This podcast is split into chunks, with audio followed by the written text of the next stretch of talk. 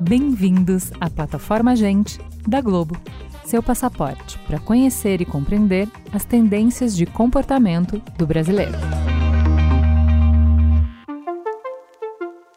Hoje em dia, as crianças nascem na frente de uma tela. É como se tivessem um chip implantado. Quem nunca ouviu ou até mesmo repetiu, essa ideia cada vez mais difundida na sociedade. Claro, para quem é mais velho, ou melhor, para quem é criança há mais tempo, é um pouco chocante observar a desenvoltura das crianças com as máquinas. Muitas delas se adaptam a controles, funções e conexões, antes mesmo de dominar funções básicas de fala, coordenação motora ou outras habilidades manuais. A era da hiperconexão atingiu em cheio a criançada e tem sido cada vez mais difícil afastar os pequenos do universo virtual. Até porque, dentre os muitos atrativos da tecnologia, há um ramo com especial apelo entre as crianças, os games digitais. Online ou desconectado, pelo computador ou pelo tablet celular. Nunca foi tão fácil acessar as mais recentes criações de uma das indústrias mais tecnologicamente desenvolvidas e mais promissoras do mercado digital. Para ajudar a tornar essa missão ainda mais difícil, nos últimos anos surgiu um chefão desconhecido e muito poderoso que aprofundou ainda mais esse dilema: a pandemia do coronavírus, que trancou famílias em todo o mundo dentro de casa, sem muitas opções de lazer e distração, e sem muitos refúgios de conexão com a sociedade, fora das telas. Agora, o que torna os games tão irresistíveis, especialmente para os pequenos? E quanto das preocupações dos adultos com crianças e jogos são pertinentes? Será que os games virtuais estão criando uma geração de viciados em telas, com dificuldades de socialização e interação com o mundo real? Aliás, será que essa distinção entre real e virtual ainda é válida? E deixando uma pulguinha atrás da orelha dos pais, professores e outros adultos de olho no desenvolvimento infantil. Será que não estamos vendo o copo meio vazio demais, deixando de ver as vantagens que o mundo dos games trazem para as crianças? Porque e se eu contasse para vocês que os games não precisam ser apenas vilões, mas podem se tornar, inclusive, aliados no desenvolvimento de habilidades como comunicação e socialização? Será que o mundo em que as crianças conseguem usar a vida virtual para impulsionar habilidades na vida real é possível? Bom, para isso, eu chamei o Lucas Oliveira, que trabalha na equipe de canais digitais do Gloob, o canal infantil da Globo, e também membro do Media Ludens, que é o grupo de pesquisa em mídias digitais, experiência e ludicidade da Universidade Federal Fluminense. E sou membro do Game Club, que é um projeto de extensão focado em games também da UF. Quem também bateu um papo comigo foi a Luísa Padilha, líder pedagógica da Faz Game, que ela mesma define como uma edtech que justamente junta educação e tecnologia. A minha parte é de pedagogia, estou em pedagogia há mais de quatro décadas. Tenho uma experiência bastante grande em diferentes níveis de educação, desde a creche, a educação infantil, séries iniciais do ensino fundamental, séries finais do ensino fundamental, ensino médio, educação profissional, alguma coisa no ensino universitário também, muita experiência com dificuldade de aprendizagem. Eu sou o Túlio Custódio, do Gente Investiga. Vem com a gente para entender como os games e socialização podem não só se misturar, mas até ajudar no desenvolvimento infantil. Bora lá?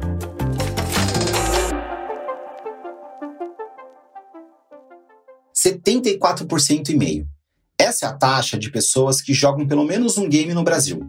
Eu sei que eu estou entre eles, e talvez você também, mesmo que você não tenha se dado conta.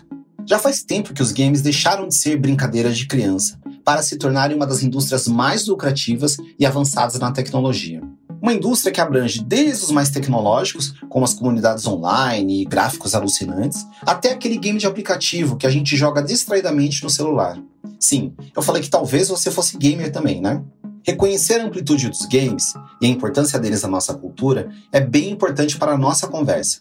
Isso porque, historicamente, nos acostumamos a lançar um olhar negativo sobre os jogos. O Lucas me explicou de onde vem essa conversa e por que ela é um tanto preconceituosa. São concepções herdadas muito ali de um cenário bem específico, talvez ali da, da década de 90, né, em que existia quase que um war on games, assim, né, o que eu costumo dizer, assim como a gente tem né, o war on drugs, é quase como um war on games no sentido de que videogames fazem mal, né? as crianças estão aprendendo coisas erradas, isso está atrapalhando o desenvolvimento delas. E aí isso foi muito forte, né? isso ficou muito forte naquela época, e em certa medida perdura até hoje. Mas, se a nossa visão sobre games é muitas vezes preconceituosa, também não dá para negar que muitos games foram desenhados com um sistema complexo de missões, desafios e outras recompensas, que nos deixam presos às telas. O que coloca muitos pais e mães na berlinda, na decisão de quanto tempo de games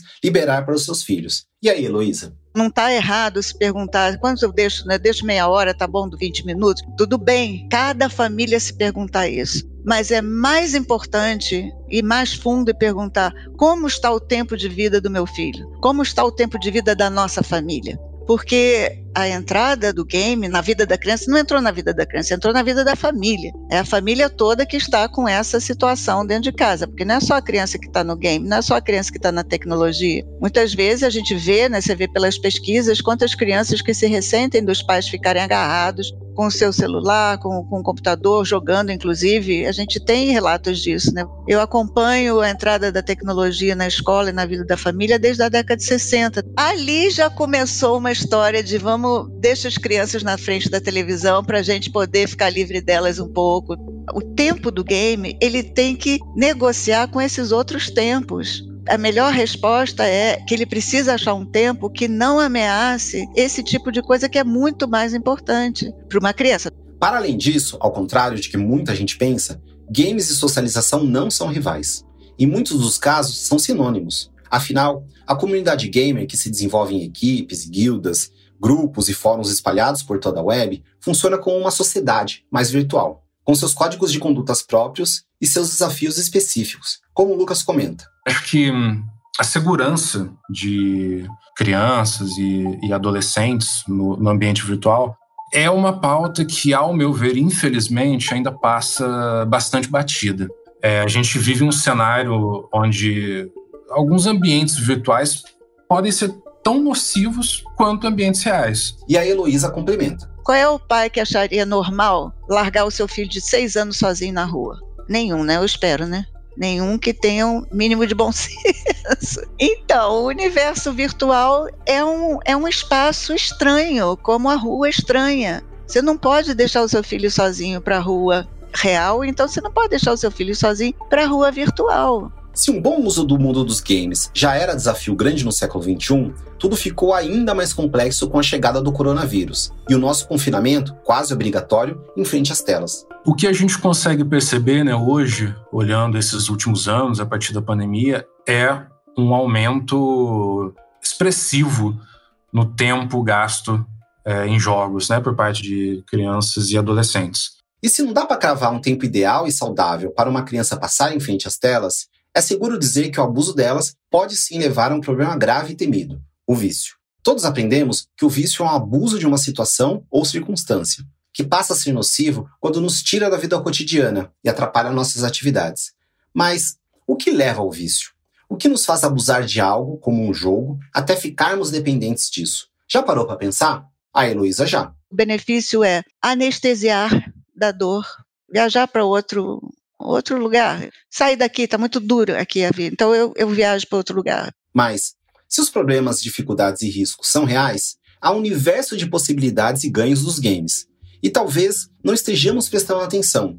É ou não é, Lucas? Hoje a gente sabe que muitas habilidades são desenvolvidas quando se joga videogame. Né? Habilidades como liderança, resolução de conflitos, tomada de decisões. Todas essas competências que no léxico corporativo né, são conhecidas como soft skills e que qualquer líder ou, ou setor de RH valoriza muito hoje em dia. Mas esses aprendizados eles, eles vão além de soft skills, né, porque é perfeitamente possível uma pessoa jogar games e assim aprender o que seriam as hard skills, né? Quer dizer, aquelas habilidades é, usadas mais diretamente no, no, no, dia a dia profissional, como programação, é, noções de design, de administração, até, quem sabe, de agricultura, né? pensando assim, em simuladores, né? jogos desse gênero de simulação. Não há motivos para a gente não pensar que os jogos talvez estejam justamente preparando adultos com altas habilidades de comunicação online. Talvez crianças que, que hoje em dia têm muita facilidade para se comunicar, vamos dizer, por chat de voz, chat de texto ali na, no, no meio dos jogos, eles podem vir a ser adultos com grande facilidade para tarefas que são cada vez mais corriqueiras para gente, como lidar com reuniões online, com e-mails, com multitarefas, com teletrabalho no geral. Adultos que vão ter muita habilidade, muita capacidade de realizar trabalho remoto. Ainda mais um futuro muito mais globalizado do que já é. E nem só de habilidades que se põe no currículo vivem os games. A Heloísa encontra benefícios ainda mais pessoais e que podem ser desenvolvidos nos jogos. Uma das habilidades de socialização é superar o egocentrismo, aprender a considerar outros pontos de vista. Eu preciso, suponho, ouvir o outro. Eu preciso conectar essas duas coisas, a considerar outros pontos de vista. Vide a nossa sociedade de agora, que ninguém quer considerar outro ponto de vista, me muerto, né? Não quero nem ouvir o que você vai dizer. E aí, nisso tudo, é um contexto bem favorável ao desenvolvimento da empatia. Essas três coisas estão muito ligadas. O diálogo, a superação do egocentrismo, a empatia, são três coisas que eu acho que estão ligadas, conectadas entre si, que caminham de mãos dadas e que são muito importantes. Em muitos jogos, principalmente nos chamados RPG ou Role Playing Game, você vai ser desafiado a desenvolver e assumir as ações de um personagem que terá suas características, seu modo de jogo, mas que também vai se enquadrar em perfis e arquétipos pré-definidos. Essa seleção de personagens, que parece limitadora, ajuda a desenvolver uma sofisticada consciência dos papéis sociais. Mas deixa que a Heloísa explique isso melhor parece que é uma coincidência, não é incrível? E na escola, então, é impressionante. Parece que é a secretária da escola que vai montar, se fosse a secretária da escola montar as, as turmas, a gente tem a impressão que ela diz assim: olha, aqui já tem dois engraçadinhos, agora vamos botar dois engraçadinhos em outra turma, aqui vamos botar dois assim, viajantes no espaço, assim, desligadões, já botar dois aqui, três, tá? Vamos botar três nessa turma, mas agora já tem muito, vamos botar três na outra.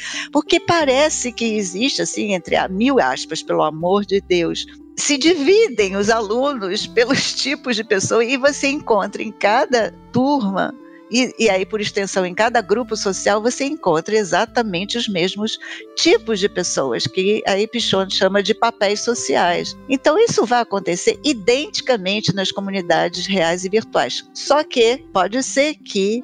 Aí que eu acho bacana haver as duas, porque dá a possibilidade de uma pessoa é, cumprir um papel social numa comunidade, na real, por exemplo, e um outro papel na virtual ou vice-versa.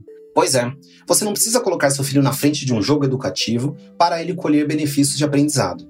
Quando se fala sobre games e aprendizado, né, ou games e educação, é comum ter uma noção de que os jogos precisam ensinar algo de forma direta, assim, de que eles precisam te passar soft skills ou te ensinar matemática, por exemplo. Mas essa é uma visão um pouquinho arcaica, eu diria. Porque talvez só o fato de você jogar videogames, num geral, já seja o bastante para te instigar a procurar uma carreira na área de programação, na área de comunicação, na área de design, de produção digital. E quando o Lucas fala essas coisas, pode ter certeza que está falando com conhecimento de causa. Foi mais ou menos o meu caso. Eu joguei videogame a vida toda. Hoje estou aqui, com muita honra, né, sendo produtor do, dos jogos do, do canal Clube. Então eu acho que é muito importante a gente valorizar esse caráter de instigação, de estímulo que os jogos têm. Hoje, podemos afirmar que existe todo mundo gamer, com camadas, comunidades e hábitos bem definidos. Uma tecnologia que diminui as fronteiras entre o mundo real e o mundo virtual. Esse papo fez você lembrar de metaverso? Pois é talvez seja mais prudente tratarmos o metaverso como um termo guarda-chuva que engloba todas as tecnologias que possibilitarão novas formas de interação virtual e experiências que atualmente não são possíveis. Né? O próprio Mark Zuckerberg, por exemplo, ele gosta de tratar o metaverso como um conjunto de espaços virtuais onde você pode criar e explorar com outras pessoas que não estarão no mesmo espaço físico que você. É uma definição que, ao meu ver, cabe muito bem no que há décadas a gente vem chamando de jogo.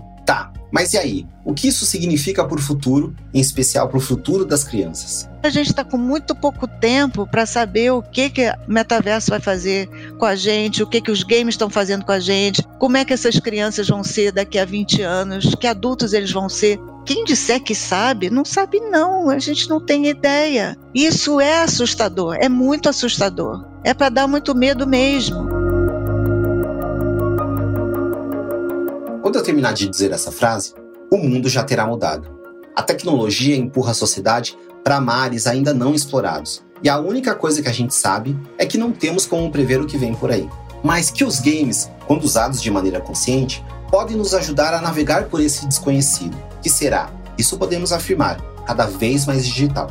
Talvez o temor de que os games estejam prejudicando o desenvolvimento social das crianças não se sustente.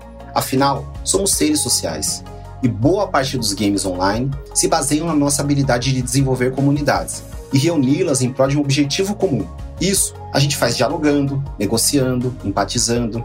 Talvez as crianças estejam apenas testando o novo, ou melhor, construindo e programando novas dinâmicas de fazer as mesmas coisas. Como esse futuro será, está em boa parte nas nossas mãos, mas principalmente nas delas.